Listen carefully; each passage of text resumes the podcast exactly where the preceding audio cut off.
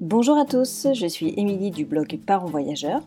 Chaque semaine, on va parler voyage en famille, mais aussi nous allons partir à la rencontre de certaines familles inspirantes. Alors installez-vous confortablement et bienvenue dans ce nouvel épisode.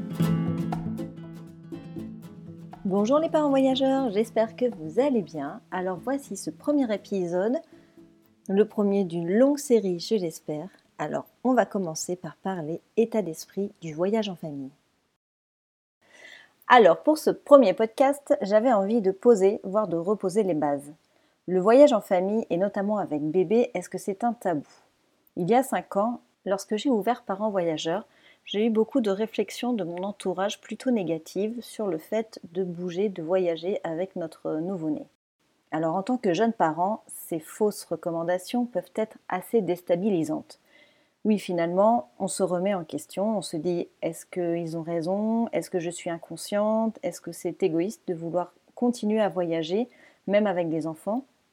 Voilà, ce sont toutes ces choses que j'ai envie de reposer aujourd'hui, parce que le voyage en famille apporte énormément, que ce soit pour les petits et les plus grands. Alors je pense avant tout que voyager avec ses enfants, c'est un état d'esprit. Si, vous étiez si vous étiez accro au voyage avant les enfants, votre envie de reprendre la route se fera ressentir tout naturellement. Et ça, forcément, ça coule de source. Mais tout le monde ne le pense pas ainsi. Certaines personnes projettent leur propre peur sur vous, il faut donc prendre du recul par rapport à ces réflexions négatives et surtout apprendre à se faire confiance. Alors quand je parle état d'esprit, c'est bien sûr avoir en tête des envies, avoir des idéaux, avoir des convictions et des valeurs autour du voyage. Ça, ça fait partie intégrante de vous voyager ne signifie pas seulement se déplacer, mais bien partir à la découverte d'un nouveau lieu, de rencontrer des locaux, de comprendre l'histoire de ces personnes et des monuments. Bref, en gros, c'est partir à l'aventure, c'est vivre une expérience familiale autour de la découverte. C'est aussi sortir de sa zone de confort. C'est surtout de là que vient cette peur. Voyager seul, c'est plutôt facile, on n'est responsable que de soi-même, mais lorsque l'on part avec un bébé ou un jeune enfant, on va dire qu'on va prendre des risques. Bien sûr, voyager avec des enfants, ce n'est pas de tout repos. Vous n'êtes pas à l'abri de vivre une expérience imprévisible et c'est justement ça qui laisse des souvenirs. Tiens d'ailleurs, en parlant de souvenirs, dites-moi, combien de fois avez-vous entendu cette phrase? Voyager avec des enfants, mais de toute façon, ils s'en souviendront de rien, ils se souviendront de rien. Donc à quoi ça sert? Bon bah, en vérité, j'ai du mal à comprendre cette, cette notion. Ça veut dire quoi en fait quand on dit ça? Ça veut dire que nous devons laisser nos enfants en garde chez papy-mamie pendant qu'on voyage, juste sous prétexte qu'ils ne s'en souviendront pas? Ou alors, le truc c'est quoi? C'est on reste chez soi? Je ne comprends pas qu'on se dise aujourd'hui qu'on va voyager pour que l'enfant garde des souvenirs. En gros, on a investi dans un long voyage en Asie, par exemple, et en fait, on veut qu'il soit rentabilisé en termes de souvenirs c'est un peu étrange, non? Je n'envisage pas en fait la notion de souvenir, enfin en tout cas la notion du voyage ainsi. De toute façon, les souvenirs c'est assez vague. De quoi veut-on qu'ils se souviennent au juste? Et vous, de quoi vous vous souvenez de vos vacances? Je ne sais pas si je vous dis été 2001, vous avez fait quoi? Vous vous souvenez de quoi? Forcément, il va vous falloir du temps pour vous replonger dans vos souvenirs. En revanche, si un jour vous passez devant un restaurant portugais, les odeurs, les effluves des cuisines vont vous replonger directement dans ce voyage, même s'il y a dix ans. Alors le voyage que nous faisons est ancré en nous par le biais de nos cinq sens. Une musique latina que vous avez entendue dans ce bar super chouette dans la rue, quand vous la réécouterez dans votre voiture le matin pour aller au travail, je peux vous garantir que ça va vous donner un coup de patate pour toute la journée. Donc ce qu'on recherche dans le voyage, c'est vraiment ce courant d'émotions qui nous traverse et qui nous pénètre dans chacune de nos cellules. Alors vos enfants ne se souviendront probablement jamais de la tour Eiffel, jamais de la tour de Pise, mais ils auront gardé autre chose en eux. Et ça, vous le découvrirez au fur et à mesure qu'ils grandissent. Et oui, les enfants, ils sont comme ça. Les choses ressurgissent subitement, perdues de sens. Ça va être dans le bain, à table ou quelque part dans le parc ils vont vous rappeler, ils vont vous remémorer un instant euh, très précis de, ce voyage. Alors on ne voyage pas avec ses enfants pour qu'ils en gardent des souvenirs, mais on veut partir avec ses enfants, même tout petits, pour leur transmettre des valeurs, des valeurs qui vous sont chères, des valeurs liées au voyage. Euh, ça peut être par exemple la générosité, la découverte, le goût de l'aventure, la sociabilisation. Tout ça, toutes ces valeurs, c'est bon pour notre enfant et pour son développement, et même quand ils sont bébés. Parce que voyager avec un bébé, c'est déjà l'habituer à voir autre chose, à sentir autre chose, à, à, reconnaître des nouvelles odeurs et enfin de le sortir de son cocon. Bien évidemment, les enfants se sentent en sécurité en votre présence et notamment avec leur figure d'attachement. Je vous mettrai dans les notes de l'épisode les liens vers euh, les, les, livres de Isabelle Filiosa qui vous parlera très très bien de ce sujet. Alors voyager avec bébé, le faire dormir dans un nouvel environnement, c'est aussi l'adapter en douceur à le faire dormir en dehors de sa chambre et de ses lieux d'habitude. J'ai déjà reçu des témoignages de parents un peu désemparés parce que leurs enfants refusaient de dormir à l'extérieur. Effectivement, c'est pas de chance et c'est très handicapant, mais en toute honnêteté, je pense très fortement que ce n'est pas qu'une question de chance. Il s'avère qu'en posant quelques questions à ses parents, la maman finit par me dire à demi-mot que l'enfant n'avait quasiment jamais dormi en dehors de chez lui, en dehors de son lit. Alors effectivement, euh, les enfants n'aimant généralement, pas le changement, à 4 ou 5 ans, c'est assez compliqué d'amener le changement à cet âge-là. Encore une fois, il n'y a pas de règle.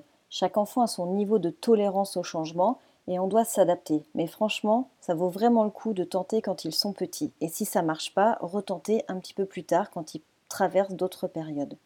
Ça peut être aussi dormir chez papy-mamie, tenter une expérience chez tata, partir aussi tout proche de chez vous à une ou deux heures, histoire de faire un break lors d'un week-end. Ces petits moments vont vous permettre d'apprendre comment fonctionne votre enfant en extérieur et vous familiariser avec quelques petits rituels qu'il faut mettre en place quand vous n'êtes pas chez vous.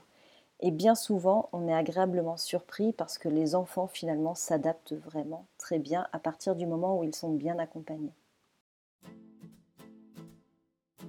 Alors aujourd'hui, en tant que parent, on culpabilise énormément. Alors merci les médias, merci les réseaux sociaux. On se met une pression de dingue, euh, aussi bien euh, sur la déco de sa maison qui doit être épurée, tendance, etc. Mais aussi bien au niveau de l'éducation, éducation bienveillante, Montessori, les alternatives, etc. Honnêtement, il faut prendre du recul par rapport à ça et, et être nous-mêmes. Restons nous-mêmes et apprenons à nous faire confiance apprenons à éduquer nos enfants selon leur propre tempérament. Mais en vrai, on ne parle même pas de voyage au bout du monde. Chez nous, on dit que le voyage commence au bout de la rue. Alors, on essaye d'être émerveillé par notre environnement, on essaye de partir à la découverte de notre région, des villes voisines, etc. En ce moment, il est très tendance de parler de micro-aventures. Eh bien, c'est exactement ça. Ces micro-aventures sont un moyen idéal pour commencer à vadrouiller avec bébé pas très loin de chez vous et commencer à vivre vos premières expériences en famille. Alors même si les premiers voyages avec bébé sont, peuvent paraître angoissants, et je sais de quoi je parle puisque lorsque nous sommes partis avec notre fille de 3 mois, elle avait un problème de RGO assez sévère et donc c'était un bébé qui pleurait tout le temps, nuit, des jours, tout le temps. Autant vous dire que partir euh, pour notre premier week-end, euh, ça relevait d'un vrai challenge. Et finalement, j'ai été agréablement surprise puisqu'elle a dormi comme jamais. Elle a vraiment très très peu pleuré et elle s'est vite adaptée à son nouvel environnement dans la poussette, dans la voiture, dans sa nouvelle chambre. C'était juste parfait. Après, je pense qu'elle a senti que moi, j'étais heureuse euh, d'être sortie de mon quotidien qui était devenu un enfer les semaines précédentes. Donc le seul conseil que je pourrais vous donner, c'est faites-vous confiance et allez-y. Sortez avec vos enfants quand vous vous sentez prêt. Les seules limites sont celles que vous, vous vous fixez. Alors sortons nos enfants, apprenons-leur à grimper dans les arbres, à faire des cœurs géants sur la plage. Tous ces moments de partage sont juste extraordinaires pour nos enfants. Aujourd'hui, on vit dans une époque où on a plutôt tendance à offrir une multitude d'écrans à nos enfants offrons-leur la nature, offrons-leur des expériences en famille. Effectivement, c'est sûr, on a tous des emplois du temps très chargés, des journées de dingue où chaque minute est comptée. Alors, en week-end ou en vacances, c'est le moment de lâcher prise. C'est le moment d'être 100% disponible pour nos enfants. Alors, si on n'en profite pas pendant les week-ends, pendant les vacances, à quel moment on profite de nos enfants réellement? Alors pour vous dire, j'ai beau aller chercher mes enfants à 5h30 à la sortie de l'école, je n'arrive pas à être 100% disponible pour eux le soir. Je suis happée par le quotidien, par le ménage, les courses, et j'avoue, je ne suis pas disponible pour eux. Honnêtement, depuis qu'on est en Espagne, je peux vous dire que j'ai appris énormément des parents espagnols. Je vous en parlerai dans un prochain podcast, podcast parce que c'est vraiment intéressant. Mais ici, par exemple, tous les soirs, je dis bien tous les soirs, nous allons au parc en sortant de l'école. Alors oui, il y a toutes les infrastructures nécessaires, mais c'est aussi un état d'esprit de vouloir profiter de ses enfants en sortant de l'école. Mais j'avoue que ce petit moment entre l'école et la maison nous fait beaucoup de bien, ça nous permet de décompresser de notre journée avant d'entamer euh, la fameuse routine, le tunnel du soir. Donc vraiment, les week-ends et bon évidemment pendant les vacances, ce sont vraiment des moments où je peux profiter pleinement des enfants euh, et vraiment pouvoir les observer, les regarder grandir. Pour finir, je voudrais aussi vous parler de l'attitude des enfants en voyage. Alors vraiment, je trouve qu'ils ont un comportement très différent entre la maison et en voyage. C'est probablement dû à notre propre comportement en tant que parents effectivement, on est quand même plus détendu quand on est en week-end et en voyage, un peu sorti de notre quotidien ou de notre routine. Donc souvent, ils sont différents à la maison et en voyage, et bien souvent dans le bon sens. Alors ça peut dépendre très fortement aussi de l'âge. Je pense notamment au passage des 2-3 ans, qui peuvent être un passage plus ou moins compliqué en fonction de l'enfant, il y a un podcast qui est disponible, c'est le numéro 2, le Terrible 2 en voyage, nos 6 conseils pour mieux gérer le Terrible 2 en voyage. Si ça peut vous aider, vous pouvez aller le réécouter. Pour conclure ce podcast, je finirai par vous dire de sortir vos enfants. N'attendez pas les vacances d'été pour bouger. Bougez toute l'année, bougez le soir après l'école, le week-end, pendant les vacances proche de chez vous ou bien à l'autre bout de la France, vous faites comme vous le sentez. Quel que soit l'âge, ils vous, rendront, ils vous le rendront au centuple, ça je vous le promets. J'espère que ce nouvel épisode vous a plu. Si c'est le cas, je vous invite à me laisser un commentaire sur la plateforme d'écoute de votre choix ou bien de le partager à votre entourage. En tout cas, pour moi, c'était un plaisir de partager ce moment avec vous et je vous dis à la semaine prochaine pour un nouveau sujet.